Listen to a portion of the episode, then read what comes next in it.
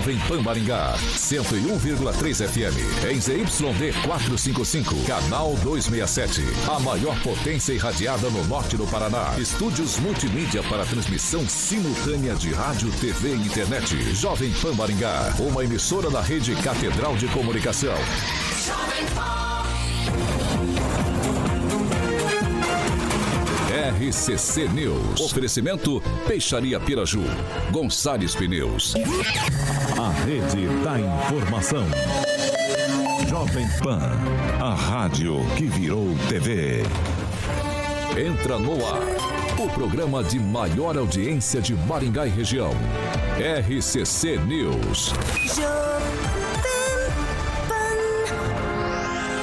Alô, alô, muito boa noite a você que nos acompanha aqui pela Rádio Jovem Pan Maringá, daí o 101.3, hoje, quarta-feira, 31 de agosto de 2022, é o mês acabando, amanhã começamos setembro, graças a Deus. Quero convidar você para participar conosco pelas nossas plataformas digitais, tanto no YouTube quanto pelo Facebook. É bem tranquilo de encontrar a gente. Joga ali na barrinha de buscas Jovem Pan Maringá. Em qualquer uma das duas plataformas você vai encontrar nosso ícone, nosso thumbnail. Clicou, prontinho. Tá apto a fazer o seu comentário, sua crítica, seu elogio. Enfim, o espaço é sempre aberto. O espaço é democrático aqui na Jovem Pan Maringá. Quer fazer uma denúncia, uma reclamação, algo mais grave que é um espaço mais restrito? Mais tranquilinho, joga ali pra gente no WhatsApp 449 9109 1013. Repetindo, 449 9109 1013. Manda lá o WhatsApp pra gente que nossa equipe de produção vai apurar com o maior carinho do mundo e a gente coloca em discussão aqui nessa bancada. Quer participar aqui do nosso debate com o Celestino, com o, o francês hoje não, né? Mas com o Celestino, com o Lanza, com o Edivaldo Magro, com o professor Itamar? Tranquilo, liga pra gente, 44 21 01 0008, repetindo, 44 21 01 0008, esse é o nosso número de telefone. Liga pra gente que Caroquinha prontamente te coloca no ar para debater os principais assuntos que são destaques aqui no RCC News. E comigo sempre a bancada mais bonita, competente e reverente do Rádio Maringaense. Começa com ele, Edvaldo Magro, muito boa noite. Muito boa noite, seu Vitor. Um abraço especial e uma boa noite também para nosso amigo francês que nos deixou aí essa semana para tratar de assuntos particulares. E um abraço especial para a rapaziada lá de Astorga, o Nino, o Fria. O Fria é uma lenda do rádio Astorga e é o Lucas que estão nos ouvindo nesse momento e pediram para elogiar o Celestino aqui. Eu não sei porquê, mas eu vou deixar o registrado aqui, viu, Celestino? Obrigado. O pessoal lá de Astorga. Qual nome? Astorga? Isso. Um abraço pessoal de Astorga aí. Deve ser tudo bolsonarista. Já aproveita um então, já aproveita então e boa noite, Emerson Celestino. Boa noite, Vitor. Boa noite, bancada, pessoal do chat, pessoal que está na 101,3, a melhor e a maior. E hoje é aniversário de um ex-membro da bancada aqui, Luiz Neto, vulgo Luiz Fernando, né, o grego. Tá fazendo aniversário hoje. Luiz, Luiz Neto, Luiz Neto, lembra? Eu não entendi o grego. O grego, eu Ah, o também não grego entendi o grego. É, é- é muito amigo do, do, do prefeito, da família Maia. Ah, então, é, já bom. tomou chá grego também, Ah, então é por isso. É, um abraço pro nosso amigo, nosso colega Luiz Neto. Eduardo Lanza, muito boa noite. Olha, Vitor, vou dar uma inovada aqui. Boa noite pra todos, menos pra alguns, porque pra esses alguns eu desejo uma excelente noite e vamos que vamos. É, só lembrando, tem, também tem um negócio, um filme, né, com o Tony Quinn, com o Zorba, o grego. Agora tem Neto, o Zorba, o grego. Meu Deus, eu não tô- Não, isso é que eu, me- que eu me confundi. Você eu vai me acabar com o confundi. carioca desse jeito. Você vai acabar com o carioca desse jeito. Lá de Jacareí, professor Itamar, muito boa noite. Boa noite, Vitor. Boa noite aos colegas de bancada. Boa noite aos nossos ouvintes. Um abraço ao Carioca. E um boa noite e os parabéns para nosso ouvinte, Valmir Lourenço, que está nos acompanhando. Aô, Valmir, parabéns, feliz aniversário.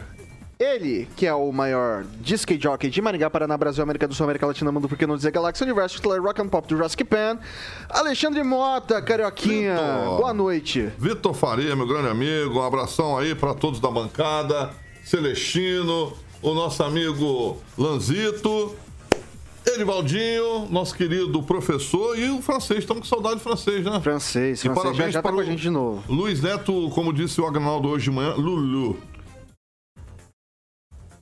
Ah, eu não entendi agora. Carioca, por que você fez isso comigo, cara? Vamos lá, vamos Lulu. lá. É, vamos Luiz lá. Neto, vamos É, lá, vamos os lá, vamos lá. Os nossos, não, antes o recadinho dos nossos amigos da Qualigraf, né? O Carioquinha não podemos Boa. esquecer. não Boa, esquecer. Vitão. Qualigraf, exatamente, é uma indústria gráfica, o Samuca, com, como sempre, vai estar ilustrando no nosso canal do YouTube.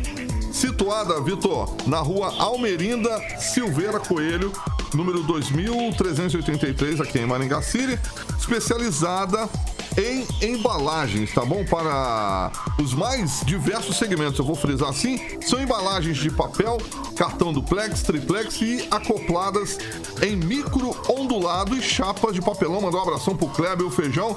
Eu sempre falo aqui que na próxima entrevista aqui, o Kleber, que já veio na, na primeira, vai trazer o Grande Feijão, que é o proprietário da Qualigraf. Vai ser uma honra estar entrevistando o Feijão aqui na programação da Jovem Pan. A Qualigraf tem uma equipe técnica maravilhosa, experiente e, obviamente, aqueles equipamentos de ponta automatizados que proporcionam maior confiança e qualidade ao cliente, tá bom? Então, todo o processo, Vitor, de produção está em sintonia com a preservação do meio ambiente, isso é muito legal. O WhatsApp da Qualigraf é 99850 0758 99850 0758 e o telefone, o famoso fixo, 3263 1367 3263 1367. São 25 anos embalando a sua marca Qualigraf, Vitor. É isso aí, qualidade com sustentabilidade, Carioquinha. Boa, Vitor. Agora os destaques. Agora sim. Vamos lá.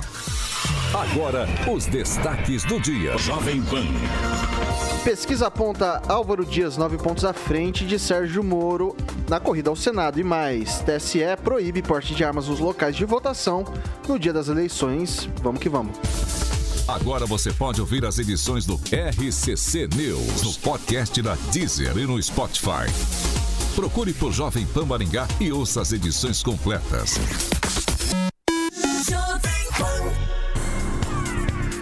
É isso aí. A gente começa com o jornal de, o jornal de hoje. É, de roupas pretas, toda segunda e sexta-feira, assim que os auxiliares, agentes e assistentes administrativos vão protestar pela isonomia de funções. O prefeito Ulisses Maia recebeu o ofício com mais de 1.200 assinaturas de servidores de todos os setores da prefeitura, mas não deu retorno até agora. Desde janeiro, esses servidores públicos municipais de Maringá aguardam o cumprimento de promessa de campanha de 2020. Por causa da pandemia e da impossibilidade de equiparação, o pessoal compreendeu, mas agora querem uma resposta da administração. Isonomia entre agentes, auxiliares e assistentes administrativos corrigiria um erro histórico, pois as três categorias têm as mesmas atribuições, com as mesmas responsabilidades e escolaridade, mas ganham salários diferentes. A prefeitura errou ao fundir as três categorias em 2013, na gestão de Carlos Roberto Pupim, através do plano de cargos, carreiras e remuneração, mas uma delas com valor a mais. A promessa foi equiparar no quadro funcional as três categorias. O fato é tão notório que o assunto nem precisa esperar a comissão do PCCR concluir os trabalhos nesse sentido, já que existe o artigo 58, parágrafo 2 da Lei Complementar 239 de 2006, também conhecida como Estatuto do Servidor. No final de setembro terminou o prazo para a inclusão da previsão de isonomia no orçamento de 2023, mas até agora não há uma posição oficial da prefeitura. Então, basicamente, aqui um resumo disso daqui são três funções, aparentemente que fazem a mesma coisa, com os mesmos níveis de escolaridade, mas com é, remunerações distintas, e o pessoal agora vai começar a fazer esse protesto, já que ah, do ponto de vista deles, há uma inércia do poder público em responder, eh, em corresponder a essa promessa de campanha, de cumprir essa promessa de campanha que foi feita em 2020. Começa com a Emerson Celestino. Pois é, parece que o pessoal da- das 30 horas, né, que estão querendo esse, essa regulamentação, é justo, né, se foi uma promessa de campanha, mas assim, é, equiparar, como assim equiparar? Né, 40, você trabalha mais, você quer ganhar igual, você trabalha menos e quer ganhar igual a quem trabalha mais? Eu acho meio estranho tudo isso, né? Então, assim, regulamentar tudo bem, né? Quem ganha 20 tem o, o- o piso, quem ganha 30 regulamenta no piso é, entre 20 e 40, mas não equiparar com quem ganha 40. Né? Eu, acho, eu acho que é o mais justo. Agora, se o prefeito prometeu isso em 2020, ele que cumpra. Eduardo Lanza. Olha, Vitor, promessa é dívida. Se o prefeito realmente prometeu isso em 2020, que cumpra. Agora, que ele cumpra sem querer também onerar o bolso do maringaense, sem querer aumentar impostos, sem querer aumentar taxas, ele que dê seu jeito para poder cumprir. E eu também faço do questionamento do Celestino meu, porque eu não vejo como justiça o servidor que trabalha 30 horas querer receber igual ao servidor que trabalha 40. Mesma coisa que eu também não veria justiça se, ele, se esse servidor que trabalha 30 horas recebesse a mesma coisa do que trabalha 20 horas. Eu acho que isonomia tem que ser respeitada. Existe e tem que ser respeitada. Agora, ficar fazendo também discurso ai, de que nós trabalhamos 30 horas sem receber igual 40, isso não é justo. Isso nunca vai ser justo. Só para deixar registrado. Vai lá, Edvaldo. Não, não, eu faço a pergunta a você, Vitor. Me parece que a isonomia diz respeito à execução né, da, da mesma função com a mesma carga horária. É isso? É isso. Ah, então tá bom. Então não é, são cargas horárias distintas, não. São servidores que exercitam a mesma função, cumprem a mesma carga horária, mas recebem valores distintos, diferentes. Você disse que o prazo encerrou-se em agosto, não setembro. É isso? Setembro. Setembro. setembro. É, vai, vai, vencer em setembro. Vai vencer. É, é, a gente sempre observa, sem entrar no mérito né, do quanto é lícito a reivindicação, não há dúvida quanto a isso, mas observe-se que é, começa a se fazer o protesto exatamente no início do período eleitoral. Né? Sempre existe uma faca no pescoço, movimentos coordenados no sentido. Uh, insisto, tá, por favor, a mérito, não há dúvida nenhuma, se a promessa tem que ser cumprida, eu não discuto isso. Mas observa-se que o movimento né, faz assim com, com viés que não deixa de ser interpretado e nos levantar, que é uma questão o, que o não deixa de ser certamente política. Mas deixa eu te fazer uma pergunta. Se o prefeito tivesse resolvido isso no começo do ano, ele não estaria blindado disso nesse momento? Ah, eu acredito que sim, mas deve ter suas razões particulares por que não foi feito isso. Até eu não sei qual é a uhum. justificativa da administração por não ter cumprido essa promessa, né? Aliás, se foi feita uma, uma, uma promessa na, na, na, campanha de 2020, né, já se passaram, vamos dizer aí, um ano e meio, dois anos, no mínimo há um entendimento de que há algum ponto uh, na discussão do, do, da, das leis, dessa isonomia com relação ao orçamento, mas enfim, como o prefeito costuma dizer com muita frequência, que a prefeitura tem dinheiro, sobra dinheiro e pode atender todas as reivindicações e fazer todas as obras. Que ele cumpre, então, o que ele prometeu, dentro do que a lei estabelece e da isonomia que o servidor tem direito nesse caso específico, Vitor. Só para deixar registrado também, que acho que isso aqui é um complemento que vale a pena, 2021, 2020, ele não poderia fazer isso por causa da lei complementar 173, né? A 173 impossibilitava o aumento do da, de aumento de salários de servidores, isso inclusive comprometeu os reajustes, as reposições de inflações de inflação na database. Então, é, eu acho que é por isso que o pessoal está cobrando agora em 2022, porque já teve essa resiliência, esse problema do. No, é, na no... verdade, foi um pacto, né, de um espécie de um pacto feito entre os municípios e o governo federal para que tivesse acesso aos recursos, a créditos, né, exatamente. Decorrente da pandemia, ele congelasse qualquer tipo de reajuste salarial neste período aí. Né? É importante Isso. fazer esse recorte aí. E apesar da razão pela qual houve uma oxigenação de muito dinheiro, mas os municípios não podem reclamar é de, da falta de recursos para combate, né, de enfrentamento da pandemia, Sim. fato. Professor Itamar. Então, Vitor, eu acho que primeiro essa questão da proporcionalidade aí tá na, na, deve estar tá na minuta. Eu não vi a minuta, mas não é equiparação para horas diferentes, né? Acho que pessoas têm noção do cálculo e fazem a divisão, depois multiplica, né? Deve ser isso. Uma outra coisa que a gente sempre vê quando tem greve do setor público ou qualquer mobilização, sempre diz assim, mal, o prefeito que se vire, o governador que se vire. Não, o gestor público, ele se vira com o dinheiro alheio, óbvio, né? Não vai tirar de quem? Vai tirar do contribuinte. Então, todo o aumento de salário que se repassa, tudo, toda a obra que a prefeitura faz, sai do bolso do contribuinte. É claro que tem coisas que são inevitáveis, que cabe ao setor público fazer e tem que fazer, mas tem que preparar já o bolso também, saber que vai sair, né? Porque o Estado, como já dizia o Bastial, o Estado tem duas mãos, não é maneta. Uma mão que arrecada os impostos e outra que distribui as benesses. Então, para fazer bondade, ele tem que arrecadar antes, né? E outro detalhe, né, até uma questão que o, o, o Magro levanta aí a respeito dessas reivindicações no período crítico aí, próximo à eleição, pois é, né, na universidade, convivi lá com, acho que com dezenas de greves, né? Só não teve greve, acho que no período do Requião, é, que era companheiro, né? Mas sempre era greve no período do início das aulas. Quando ia iniciar as aulas, greve, nunca greve no recesso, nos períodos de férias. Então, é assim, não estou falando que isso é bom ou é ruim, mas é a lógica do sindicalista. Você tem que reivindicar no momento que as pessoas vão sentir falta, que vão ter problemas, que estão sensíveis. Fora desse período, não tem como reivindicar, né? E aí, se deixa, quer fazer greve? Pode fazer quantos dias você quiser. É isso, Vitor. Mais algum comentário sobre isso? Celestino Lanza, de volta? Acho que foi tudo esclarecido. Eu acho que é mais o pessoal da, da 30, 30 horas que, que quer regulamentação, né? Que é a promessa de campanha do, do, do, do senhor prefeito. Eu acho que dá para encaixar aí no orçamento. 6 horas e 12 minutos. Repita. 6 e 12. A disputa pela vaga ao Senado Federal pelo Paraná tem Álvaro Dias, Podemos, na primeira colocação com 32% das intenções de voto, contra 23% do ex-juiz e ex-aliado político de Dias, Sérgio Moro, do União Brasil. Os dados da pesquisa foram divulgados pelo Instituto Opinião nesta quarta-feira, dia 31. Na terceira colocação na pesquisa está o candidato apoiado pelo presidente Paulo Martins, do PL, com 8%. Orlando Pessutti tem 2%.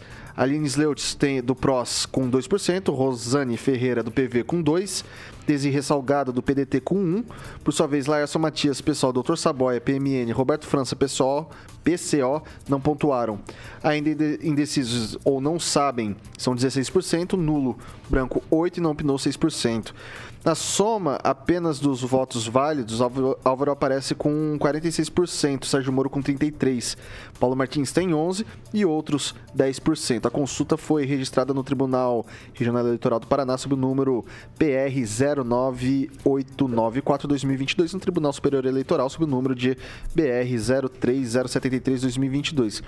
E ainda tem mais, o Celestino, escuta essa. O Sérgio Moro trocou um processo no Tribunal Regional Eleitoral do Paraná para derrubar a veiculação de uma propaganda eleitoral do senador Álvaro, Álvaro Dias. A defesa de Moro argumenta que a campanha de Álvaro enviou às emissoras de rádio uma peça com resultados da última pesquisa do IPEC, sem mencionar todos os dados previstos em lei.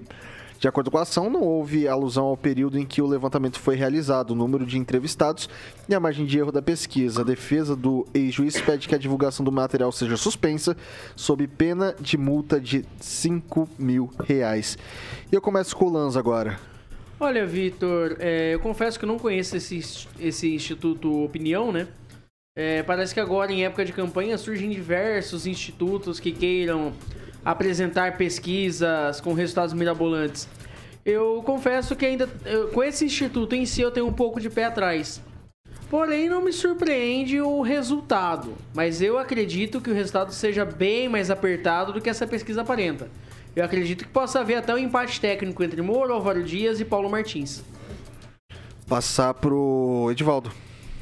É, notória pesquisa, eu sempre falo sobre tendência, né? E dá para se observar aí que o Paulo Martins está subindo, tirando voto exatamente do Moro. Eu acredito que talvez não se altere tanto o resultado, né? Eu acho que o Alvo mantém-se naquela acima dos 30%. Lembrando que o Alvo tem 53 anos em vida pública e existe o recall. O cidadão lembra e não lembra tanto do Moro e nem lembra tanto do Paulo Martins e menos ainda da Lines Leutz e outros candidatos. Então, a pesquisa que relata com alguma precisão eu voto sempre a insistir na tese que ele relata um fato daquele momento. Amanhã a gente pode ter pesquisas diferentes. Concordo em parte com o Lance que realmente o período eleitoral é muito pródigo no surgimento de instituto de pesquisas assim, e muitas podem não ser aquela aquele rigor estatístico que devem cravar uma pesquisa. Mas eu confio muito em pesquisa, é um indicador importante, mostram tendências de voto. Eu acho que o próprio crescimento do Paulo Martins é um indicador disso, né? Há uma restrição ainda, principalmente, acho que o Celestino depois pode falar com mais propriedade, é uma restrição ao Moro entre as, né, as hostes bolsonaristas, e elas devem migrar em tese para o Paulo Martins. Se ele vai tirar essa diferença, né, eu acredito seja muito difícil tirar essa diferença em 30 dias de campanha. Mas, como eu sempre repito aqui, em eleições, cavalo voa e sobe escada, Vitor. É, professor Itamar.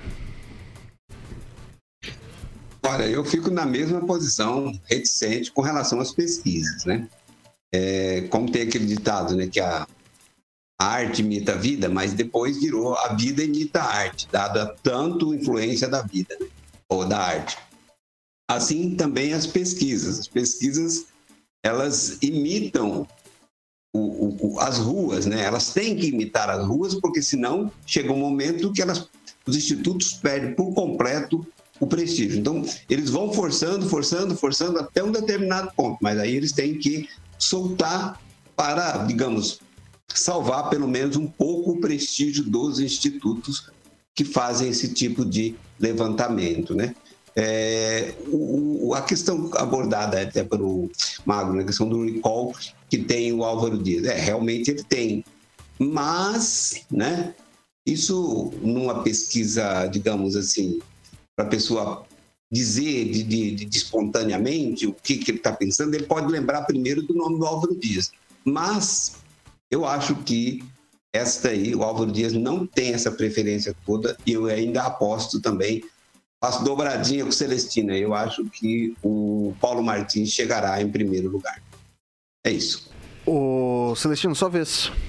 Então, vamos lembrar que o Moro bateu o desespero, né? Ele chegou até ligar para o Paulo Guedes, pedindo para o Paulo Guedes fazer uma, uma chamadinha né, para ele. Lembrando que foi o Paulo Guedes que levou o Moro para conhecer o presidente Bolsonaro, né, e quando o Bolsonaro colocou ele de ministro da Justiça. E foi negado prontamente, porque o Paulo Guedes é leal. E aí eu lembro das pesquisas de 2018 que davam Requião e Beto Richa né, como senadores pelo Paraná. Né, e deu justamente o contrário.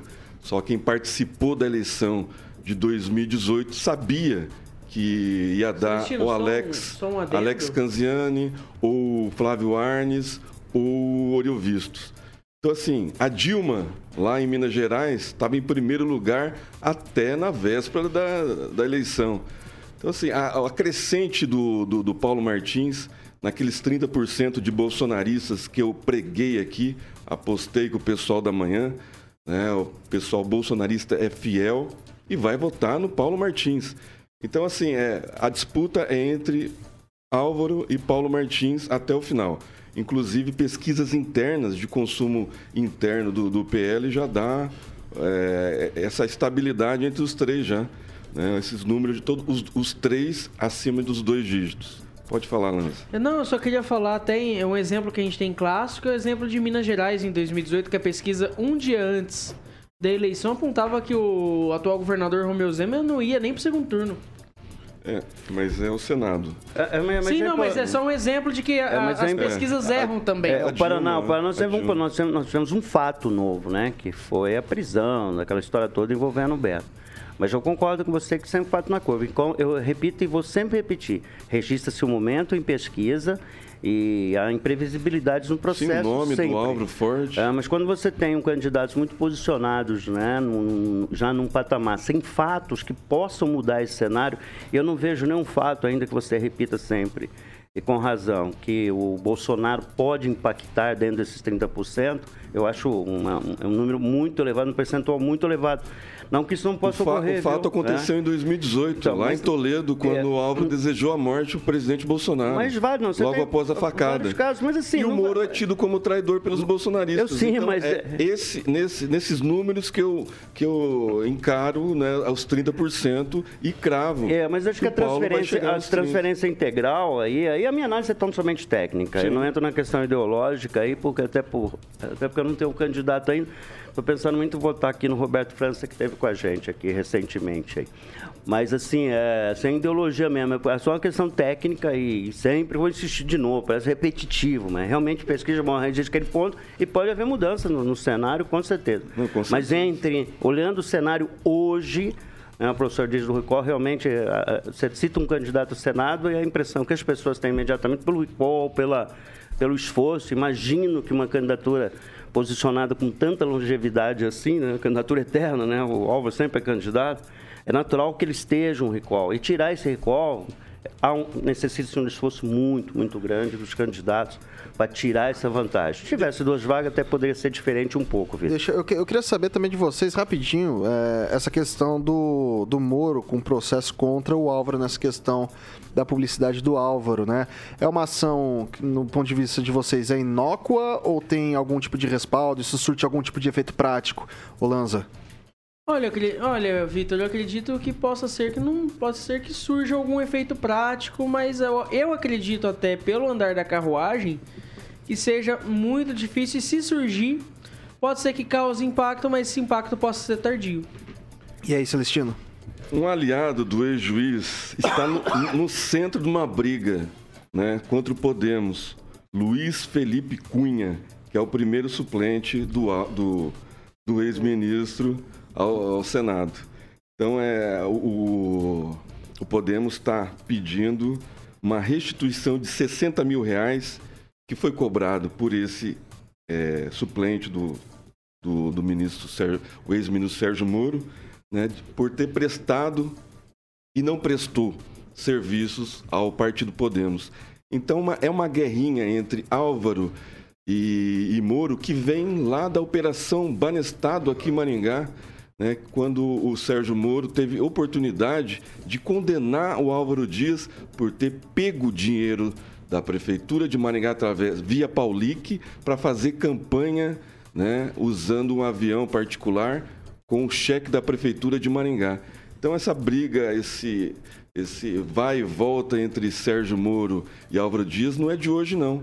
Né? E tem, vai ter graves consequências. Por isso que eu acho que a crescente do Paulo Martins, a hora que o povo começar a raciocinar que o, o okay, presidente Bolsonaro está pedindo voto para o Paulo Martins e essa guerrinha entre Álvaro e Moro vai ajudar muito. O... Sua vez, Edivaldo. É, o Moro era mais sábio, então, antigamente. Ele não condenava ninguém sem prova, depois ele condenou e si. Mas, enfim, sigamos. É, é, faz parte da dinâmica, o, Vitor, essas, essas denúncias, né? Ela normalmente não provoca nem mais o efeito não provoca nenhuma consequência Mas, mais assim, imediata. Isso... Eu não vejo, não vejo muita consistência na denúncia. Deixa, né? deixa, deixa eu reformular. Acho que vai ficar mais. Uh, nessa briguinha entre Moro e Álvaro, abre-se margem para o Paulo Martins crescer? Olha, eu, eu, acho o seguinte, o, o adversário do, do, Paulo Martins, na minha opinião, não é o Álvaro, né? É mais o Moro. Primeiro ele tem que, ele tem que crescer, ele vai tirar voto exatamente do Moro. E aí ele se aproxima. Normalmente em campanha, você não mira quem está em primeiro lugar, você vai mirando o que está em segundo, porque é uma questão só de estratégia. Obviamente, automaticamente, você alcança o que está no topo, mas você segue uma lógica técnica de se aproximar do segundo colocado e superá-lo. É uma corrida, tá? É. E sempre de olho no primeiro colocado. Se esse primeiro colocado não mexe né, no, no, no, percentual, ele tem que centrar fogo no segundo para ir na escala. Favor, a, a lógica é uma só, né? A esquerda não vota no Álvaro, no Muro e nem no Paulo Martins. Então, eles estão disputando o mesmo voto. Né? Então, para cravar aqui quem será o senador é muito difícil. O pessoal do agro, a, a, a princípio, vota no Álvaro, mas hora, hora, que começar a ver os vídeos do presidente pedindo voto para o candidato dele, talvez mude de opinião. E lá em Curitiba, que é o maior colégio eleitoral, ele tem o apoio do prefeito, tem o apoio do governador, então ele sai muito forte de Curitiba, né? o Paulo Martins. Saindo forte de Curitiba né, a votação, uma votação expressiva em Curitiba, ele consegue aqui equilibrar no, no, no interior e ganha a eleição. Vai lá, o professor Itamar. Então, Vitor, eu acho assim muito chato esse negócio de ficar é, solicitando, né, na justiça a proibição de divulgação da pesquisa ou de pesquisas, né? Deixa fluir. Eu acho que essas pesquisas são imprecisas, né? Mas deixa publicar, deixa que elas caiam no descrédito. Eu acho assim, quando alguém apela para proibir a publicação de uma pesquisa, eu acho isso extremamente preocupante, que a pessoa não está se garantindo, a pessoa está muito temerária. Essa é a minha visão, Vitor. 6 horas e 25 minutos. Repita. 6 e 25, a gente faz um rápido intervalo aqui pelo Dial 101.3 e a gente segue pelas nossas plataformas digitais, tanto YouTube quanto pelo Facebook. Conto com a sua audiência, já já a gente volta. Valeu! RCC News. Oferecimento. Gonçalves Pneus. Avenida Brasil 5681. Próxima Praça do Peladão. Fone 3122 2200. Peixaria Piraju. Avenida Colombo 5030. Peixaria Piraju. Fone 3029 4041. Atenção, atenção! Já chegou a hora de trocar os pneus do seu carro? E aquela revisão nos freios e suspensão está 6 horas e 26 minutos. A gente está de volta aqui pelas plataformas digitais da Jovem Pan Maringá, tanto pelo YouTube quanto pelo Facebook. Agora é o momento dos nossos ouvintes, os comentários. Por que você está virando com essa cara? Não, cara, é muito sedutora a tua voz. Dessa forma que você está falando impostado assim, eu não consigo falar assim, vai. É, por isso que eu tô aqui, eu não tô ali, né, velho? É simples. Vocês são impossíveis. Celestino vai lá os comentários. Ô, Vitor, eu tô com um problema no meu, na minha internet aqui. Eu quero avisar, claro, né? Tá me boicotando aqui porque eu falei o nome do presidente várias vezes aqui, do, do futuro senador. Mas eu quero mandar um abraço para os aniversariantes do dia. O Gregório Alexandre, que é ouvinte nosso, está ouvindo pela 101,3. O Luiz Fernando, que a gente já falou, o grego. E o Geraldo Martins assistindo pelo YouTube. Um abraço, Geraldo Martins, de várias campanhas políticas aí. Abraço, meu velho. Divaldo Magro. É, esse Geraldo Martins é uma lenda, um abraço pra ele, trabalhamos juntos já. E um abraço pro Ricardo Antunes. Aliás, a gente fica olhando o chat aqui e a gente gosta muito da participação de todos vocês aí, com críticas, sugestões. É um mundo bacana e continue participando aí. E um abraço a você, E quem viu, que é Ricardo Amanda? Antunes? É. O pessoal coloca ali. Não, o Vitor não é a Amanda. Não. Ah, tá.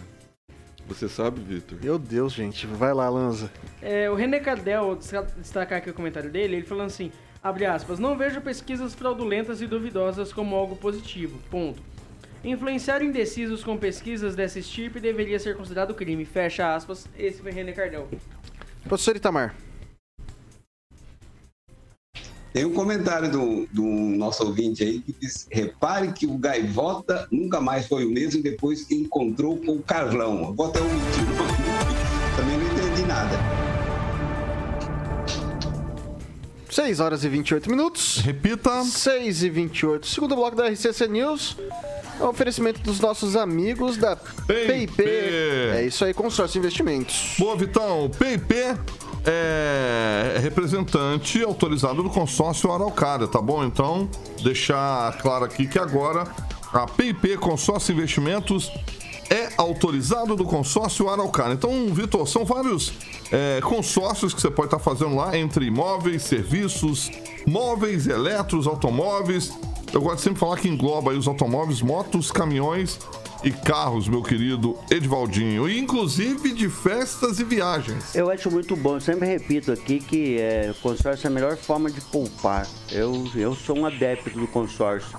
Eu quero comprar uma de uma moto, a motona, aquelas grandonas assim. Uma motona. É barulhenta, eu quero fazer barulho aí. Pra, Você dá carona pro Lanza? Não, não, é que ela tinha um banquinho só. Ah, de um Ela só tem um banquinho. banquinho, ela né, não vai ter dois, não vai levar ninguém comigo não. Você vai sozinho. Vou sozinho. Eu sou. É, é easy, É um Easy Rider. É, eu não sei Easy falar. eu, Rider, eu tá sempre vendo? peço pra ele falar. É Born to be wild. Aí, aí, é, se vê ter sabido, É, velho. Born to be wild. É isso aí. Maravilha, então a PIP, Consórcio Investimentos, meu querido Edivaldo, Vitor, meu querido amigo. Tá bonito hoje, hein? Tá Obrigado, bonito, tá bonito, tá bonito. Obrigado, Grande Lanzinho. Edivaldinho e o nosso querido professor. Fa- é, façam um consórcio com a galera da PIP indo direto. Tem o famoso atendi- atendimento presencial na Avenida Governador Bento Munhoz da Rocha Neto, número 534, sala 14. Se preferir, tem um atendimento online, o famoso WhatsApp 449 9185 6363. 99185 6363. Consórcio e empréstimo consignados é na PIP Consórcio Investimentos. Como eu falei agora, consórcio Araucara Vitor. São 6 horas e 30 minutos. Repita. 6 e 30. Ué. Ah, tá aqui, ó. Aí, ó. A produção querendo me, me pegar aqui. Fui pegar aqui a próxima página aqui do negócio, ó, branco. completamente branco. branco. Colocaram É pra o Mundial do. Palmeiras. É, uma- Olha- é pra você falar do só, Mundial do Palmeiras. Olha só, tá aqui mesmo. Vamos lá. É, pessoal, a Comissão de Consti- de Constituição e Justiça da Assembleia Legislativa do Paraná aprovou na última segunda-feira, em reunião extraordinária, o projeto de lei 403 de 2022 do Poder Executivo, que autoriza o Estado a conceder crédito presumido do ICMS aos produtores ou distribuidores paranaenses de etanol hidratado combustível. Com a medida, fica autorizada a concessão até 31 de dezembro de 2022 de créditos no valor de quase 229 milhões. O montante será compensado pela União na forma de auxílio financeiro ao Paraná. De acordo com o governo, a proposta visa reequilibrar a competitividade do setor de combustíveis. A medida tramita em regime de urgência. Segundo o executivo, esse reequilíbrio é necessário para o setor de combustíveis que foi impactado pela publicação da lei é, 192 de 2022. A legislação reduziu as alíquotas tri- tributárias incidentes das operações com gasolina. Governo ar- argumenta que as medidas mencionadas visam manter o diferencial competitivo em relação à gasolina após as alterações legislativas que acarretaram na redução da carga tributária incidentes sobre este. Daí eu queria começar com o professor Itamar. Me parece que aqui quem tá tentando, tá, tá numa briga de, não sei, intervenção do Estado. Então, assim, primeiro faz a questão, diminui a carga tributária e daí depois num, num supetão aqui com, com, com crédito presumido, né, com, essa, com, esse, com esse projeto, tenta se derrubar também o preço do etanol. Não fica artificial desse jeito, professor? O mercado, dá para funcionar o mercado desse jeito? Então, o ideal é que não tenha nenhuma intervenção do Estado no mercado, nem com subsídios, nem com reduções ab- abruptas de impostos, né? Isso numa situação ideal. Mas, dadas as excep- excepcionalidades de determinados momentos, elas são justificáveis e dão geralmente bons resultados. Não podemos confundir, por exemplo, com a Grande Depressão da, de 1930 nos Estados Unidos, que atingiu vários países, ou quase o mundo todo. Né? Porque lá uma, foram medidas absurdas, na medida em que as pessoas tinham carência de alimentação, por exemplo, tanto que tinha as sopas públicas que eram servidas para milhares e milhares de pessoas, e ao mesmo tempo o governo pagava para que o gado fosse enterrado, né, morto, o gado fosse morto e enterrado, em que queimava é, cereais. E aqui no Brasil, teve até um rescaldo aqui no Brasil, por exemplo, com a queima de café.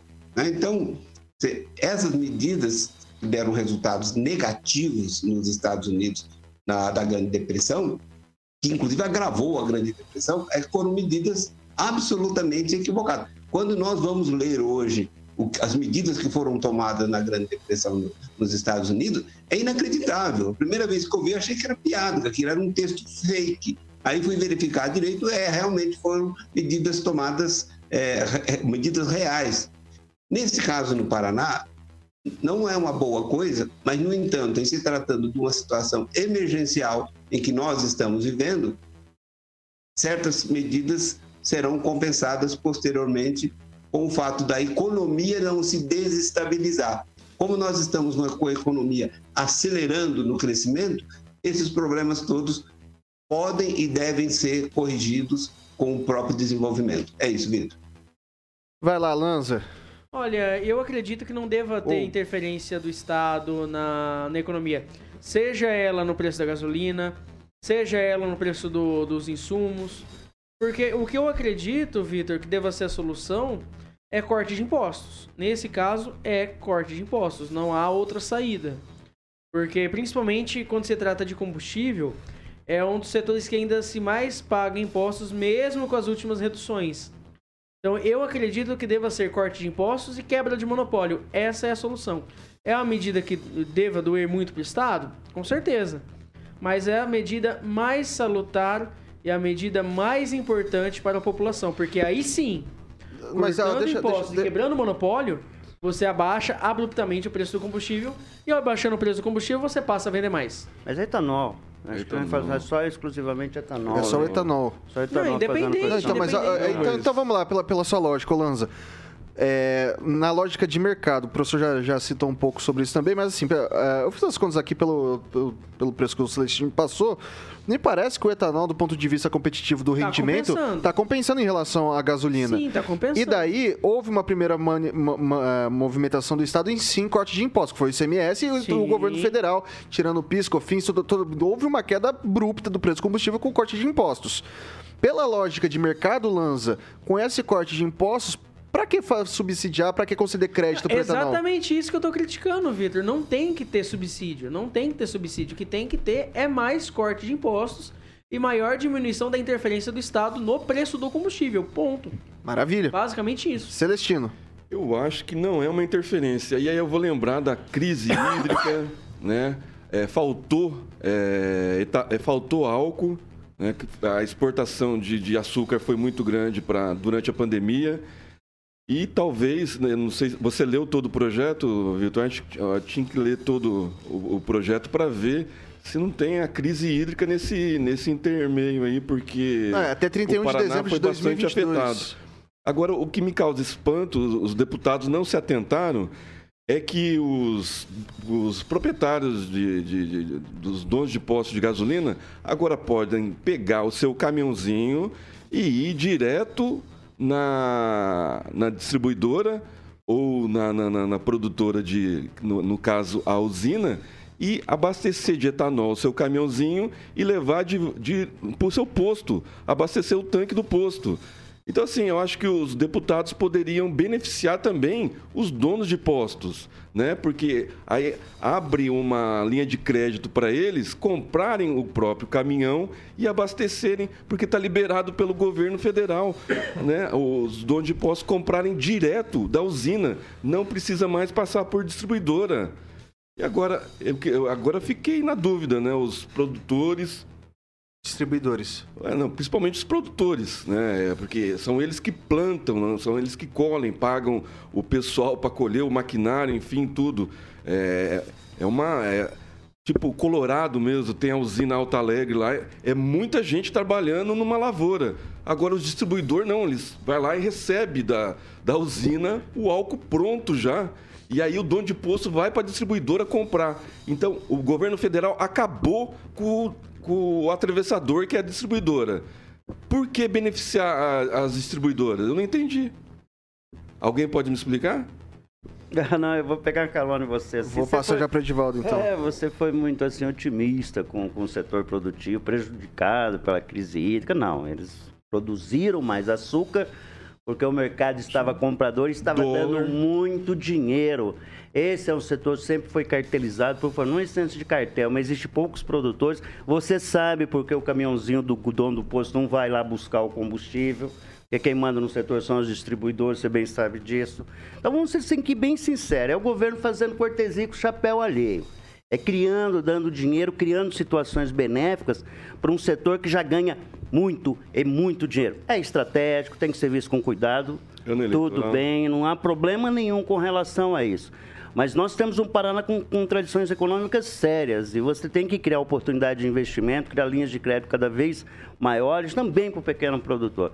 Eu acho assim é temerário, eu acho isso de criar recursos para atender setores já tão cartelizados, que ganham tanto, já vem contabilizando lucros enormes, né, entendeu? É, é, há de se reconhecer também que acho que o Proálcool nasceu em 74, talvez o professor até pode me corrigir, sem dúvida, um dos maiores projetos de criação de uma alternativa de combustível, talvez do mundo, viu, professor? Talvez possa corrigir, o pode ser mais qualificado para falar sobre isso, mas sistematicamente o setor é beneficiado com uma série de medidas. E lembrando, viu, Celestino, em que pese, eu concordo em tese com você, na mesma medida em que é um ciclo virtuoso da geração de emprego, as usinas tendem a empobrecer os municípios. Fica uma, uma dependência tão grande do setor que o município não se desenvolve. Essa região de Colorado, tive o poder de fazer uma sequência de matéria a respeito disso, cada vez mais desempregando no campo, está quase tudo já mecanizado, né? Então, sim, é, é um mercado que tem que ser discutido. Eu sou contra qualquer benefício para atividades que já ganham muito na costa do trabalhador, na costa- na costa do cidadão brasileiro. A usina Alto Alegre sempre está contratando, viu, Edivaldo? É, não concordo muito com você, não. E talvez essa linha de crédito pode ser uma ajuda também para os municípios. Agora eu queria saber os autores dessa lei, né? Porque lembrando, não é o governador Ratinho Júnior, é uma, é os, são os deputados, né? Do Poder Executivo, projeto de lei. Foi no, prese- sim, foi no Poder A Executivo. LEP, Não, o projeto de lei partiu do Eu li, governo. ah, tá governo aqui, ó. LEP pro- pro aprovou em reunião extraordinária. Partido Executivo, então. Partido Isso. Executivo. Partido do governador. É só uma colocação. Eu, ó, eu, tenho, eu tenho- eu tenho uma tese, eu acho que talvez ah, o Bom, o, o etanol na época que estava muito alto o combustível, né? Na era- na época que estava muito alto, ele também acompanhou o valor da gasolina. Sim. Então, assim, teve uma lucratividade grande. Acho que agora, como caiu isso, pode ser que os insumos tenham ficado mais caros e o governo está querendo de alguma forma subsidiar talvez um, um, um déficit de ganho, ou um- talvez um prejuízo Pode com a ser. queda do etanol. É uma, uma tese, é uma possibilidade. Pode falar, Lanza. É, só queria lembrar de volta do Proálcool, ele foi criado em 1975. Muito obrigado. Ano, ano, ano da geada negra que devastou os cafezais paranaenses e empurrou famílias como a minha para a periferia da cidade e empobreceu. Eu nunca mais saí e piorei nesses últimos dois anos. Pelo amor de Não, eu Deus. só queria dizer, ô Vitor, que essa questão do- dos programas que foram adotados no passado, eu vejo que hoje não seria a melhor solução. Eu ainda acredito e defendo a tese de que a melhor solução seria a retirada dos impostos dos produtos. Vai lá, professor, rapidinho. Olha, no, no, Brasil nós ainda temos um número muito grande de trabalhadores ocupados no campo. São 18,5% dados levantados fechando 2021. Países como Inglaterra, Estados Unidos, por exemplo, é sempre abaixo de 5%. Então, vai encolher ainda mais à medida que se moderniza o campo. Essas cidades que têm usinas, geralmente, é, são as é, regiões de plantação, ou melhor, esses municípios que têm usina, geralmente são regiões de plantação de cana em grande escala. E isso leva, de fato, ao encolhimento da quantidade de pessoas. Mas não quer dizer que a situação esteja piorando, né? É isso. Ah, só para frisar, é, esse período de 75, 76 foi um período de êxodo rural mesmo. E eu, graças a Deus, saí da roça, saí de Água Boa e vim para Maringá. Eu, professor, eu sei da roça, mas a roça nunca saiu de mim. É, principalmente e a eu cana. tenho certeza que o senhor também tem boas lembranças. A cana não, eu também tomo uma boa cana. E garapa, né? Garapa. garapa. Eu gosto quando ela fermenta e ela, ela pinga. Não, gente, não, gente, eu não vou, eu não vou, eu não vou, eu não vou abrir para essa discussão. Não vou abrir para essa discussão, até porque eu sei que eu vou perder se abrir para essa discussão. São, o que você falou, professor? Queria falar alguma coisa? Falei que eu não tenho boa lembrança da roça, não. Era muito difícil, muito, muito difícil. 6 horas e 43 minutos. Repita. 6 e 43. Bom, pessoal, dá um recadinho aqui. A tradicional Expo Flor começa nessa quinta-feira e vai até o dia 12 de setembro na Praça do Deputado Renato Silidônio, do lado do Paço Municipal. Vai ser das 9, às, das 9 da manhã às 9 da noite, com entrada gratuita. O evento está na sua 23 edição e é realizado pelo Lions Club com apoio da Prefeitura de Maringá pela Secretaria de Aceleração Econômica e Turismo, além do Provopar, evidentemente. Para quem gosta de flores, são mais de 500 tipos. Tem bonsai, orquídea, violeta, rosa, azaleia, begônia, entre outras, com valores a partir de R$ reais. A expositores de Maringá, cidades da região e também de Olambra, do estado de São Paulo. Parte da renda arrecadada com a venda das flores ajudará entidades assistenciais parceiras da Prefeitura por meio do Provopar, como o Albergue Santa Luísa de Marilac, a Associação de Apoio do, ao Fissurado Lábio Palatal de Maringá e a família Sopão, entre outras instituições. O evento também terá praça de alimentação com opções variadas para o público e feira de artesanato com os produtores locais. São 6 horas e 44 minutos. Repita. 6 e 44 e agora a gente faz... Diga lá. Não, eu queria comprar uma catleia. Será que vai ter catleia? Que? Catleia? É, Olha pra é... câmera, Celestino. Por que, que você me deixa na fogueira? Catleia é mais. é, vocês são tontos mesmo. Catleia é uma espécie de orquídea. Hum, é, legal. chama catleia. Eu posso estar errado. Mas chama catleia. É, eu sou um cara sensível, Puxa eu gosto Google. de flores. Aliás, eu quero elogiar essa Expo Flores. Você que gosta de plantas, eu gosto muito de plantas. Gosto de cactos também, gosto muito de cactos. E, e, é fantástico, vale. É muita coisa vou, bacana. Não, não, essa não era pra bacana. gente comentar, era só pra, só pra quebrar. Não, informativo. É, mas tá bom. Você, você, qual que é o nome da flor mesmo, então? Catleia, é uma, uma espécie de orquídea. Acho que nós, as pessoas que estão nos ouvindo aí, é, né, tá assistindo, até pode mandar comentário aí da catleia. Uma bela é. espécie de orquídea, de muito comum. Eu faltei... Ela é varia de cores, ela tem de tons assim de, de, de, de rosa, tons de de cinzas, até tão de cinzas, você acredita? Maravilhosa. Eu faltei da aula de botânica, desculpa. é, é, só... e olha que eu sei só até quarta série, segundo você. Eu sou mais sabido que você mas em é porque, Mas é porque você trabalhou no campo, né? Muito tempo, puxei muita, muita enxada. Cabo de Guatambô. Muita cana. Você tá de sacanagem. Guatambô, eu puxava, eu puxava, puxava enxada Guatambô. Cabo de enxada de Guatambô. Professor que morou deu. no sítio tá, sabe o que, é um cabo deu, de enxada de Guatambô. Uma enxada, deu, uma enxada duas deu, caras, uma lima KF. Deu, deu. Vamos lá. Vamos lá. Dado esse... Agora a gente vai pros nossos amigos da... Beltrame. Beltrame Imóveis. E aí, eu quero aqui, qual que é o recadinho? Boa. Bom, são 18 anos em Maringá. E o Celestino, acredito que ele já deve ter falado pro Samuquinha.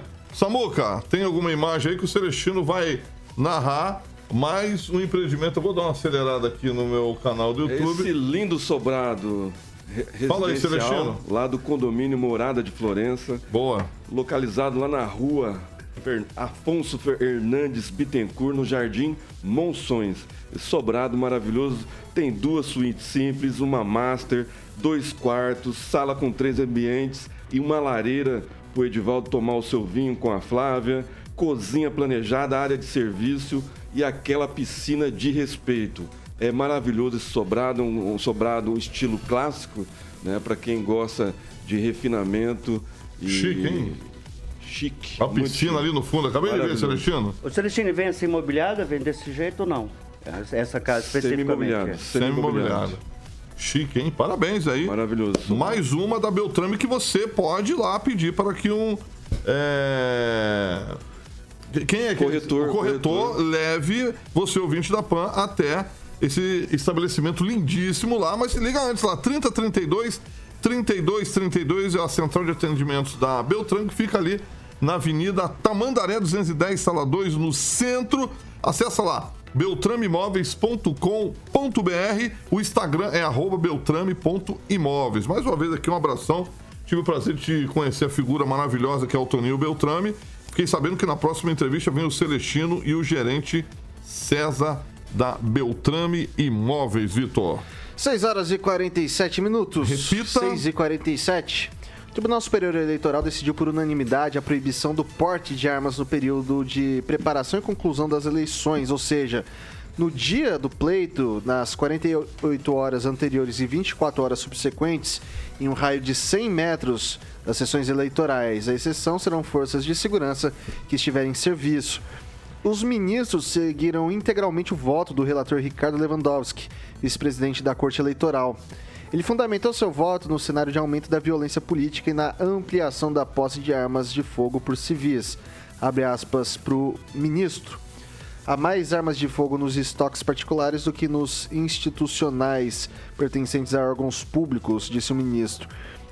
O presidente da corte, Alexandre de Moraes, corroborou a fala de Lewandowski e reforçou a necessidade de garantir a segurança no período eleitoral ao eleitor, aos mesários, para que possam trabalhar em absoluta segurança.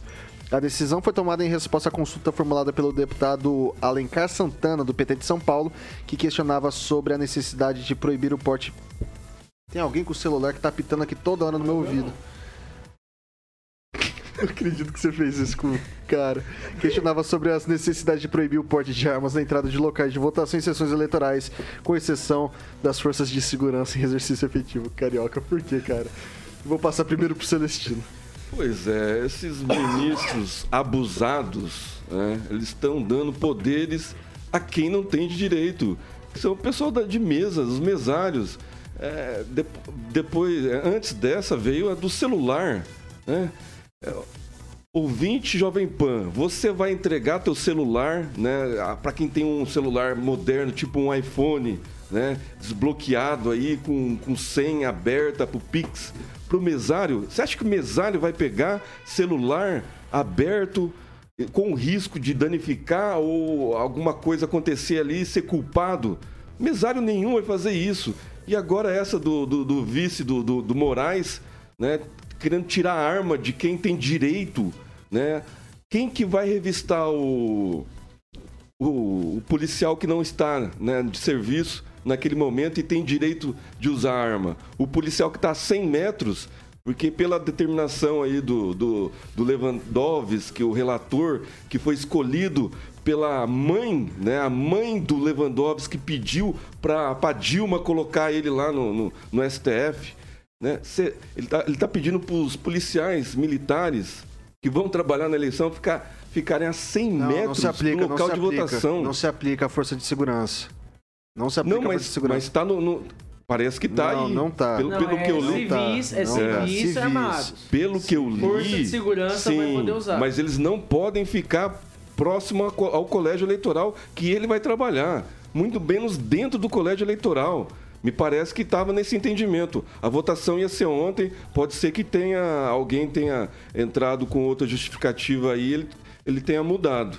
Mas pelo projeto original, o- até o policial não poderia ficar dentro do colégio eleitoral. Então, assim, está dando poderes para a justiça eleitoral que é é, como tomasse o colégio na, naquele dia de votação e fizesse a segurança do processo eleitoral. Isso é um absurdo. Isso é um escárnio que estão fazendo. Celestino. Esse- é muita autoridade para esses ministros. Eu vou deixar registrado aqui, é é uma exceção, tá, Celestino? Forças de segurança que estiverem em serviço vão poder passear livremente pe- por esses Então mudaram alguma espaços. coisa. Tá? É, vou passar agora pro Eduardo Lanza.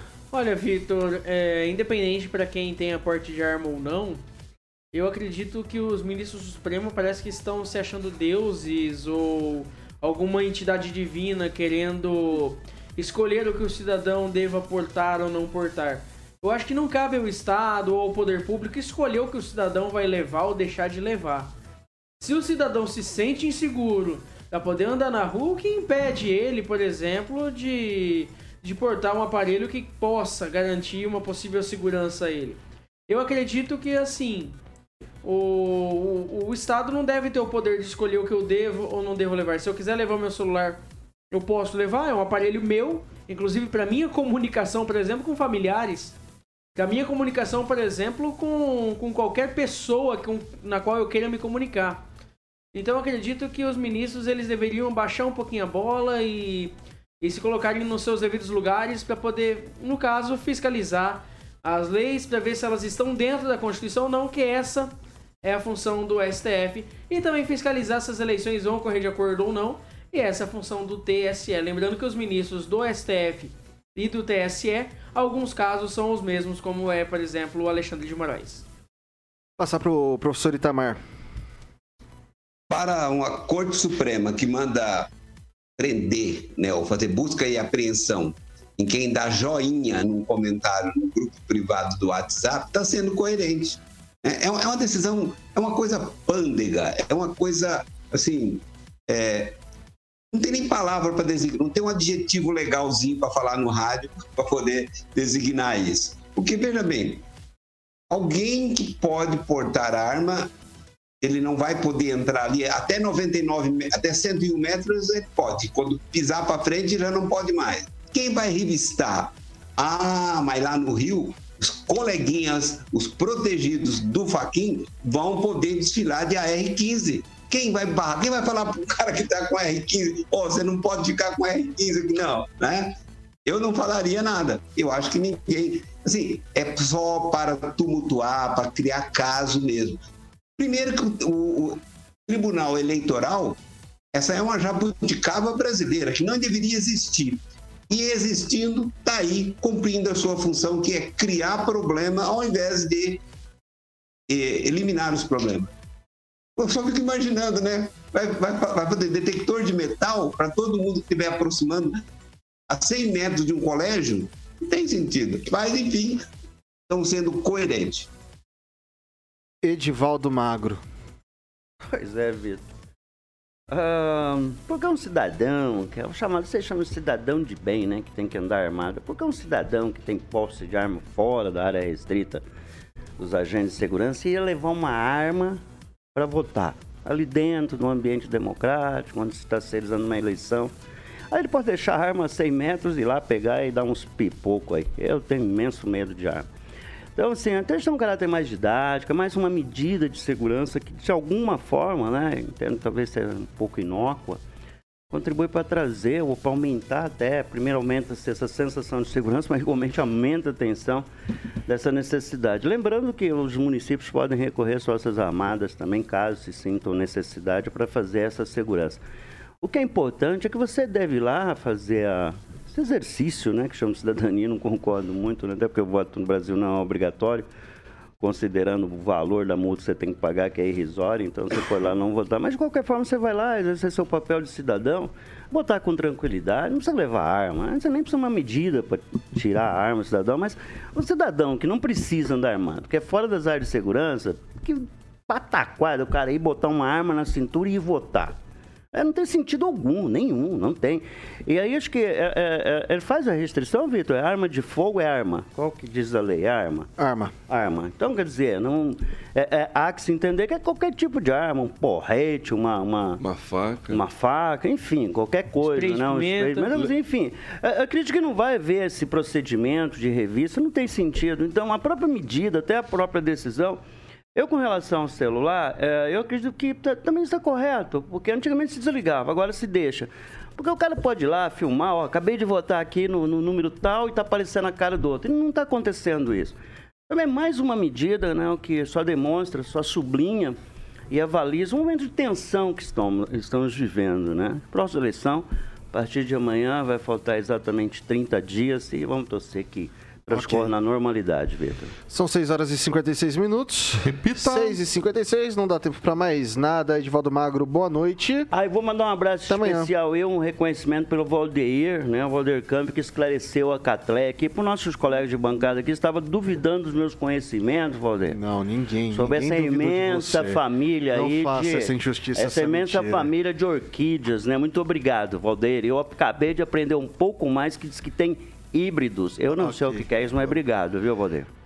Emerson Celestino, Ah, boa eu noite também. boa noite. É, boa noite. Ah, boa noite.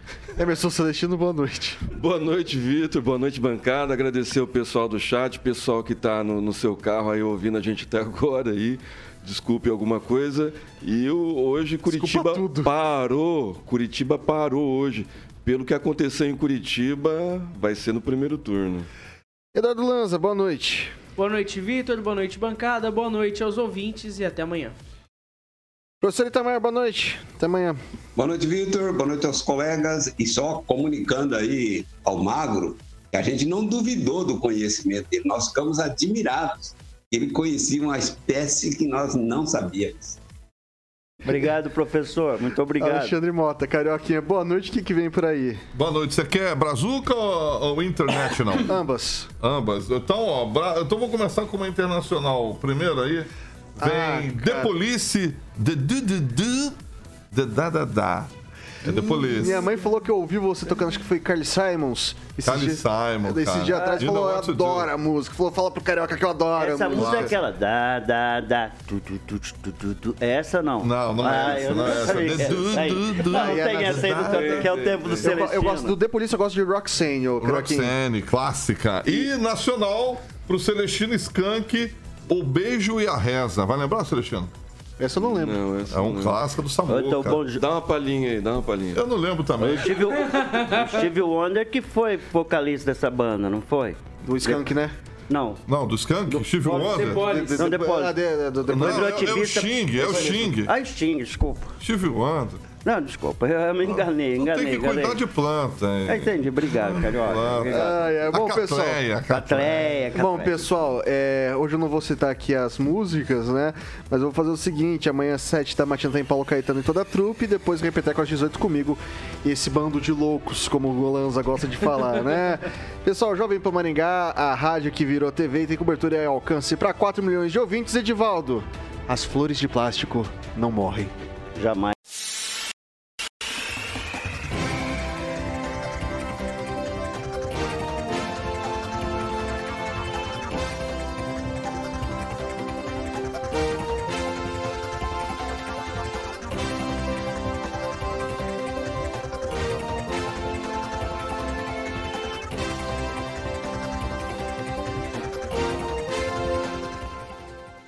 Opinião de nossos comentaristas não reflete necessariamente a opinião da Rede Catedral de Comunicação.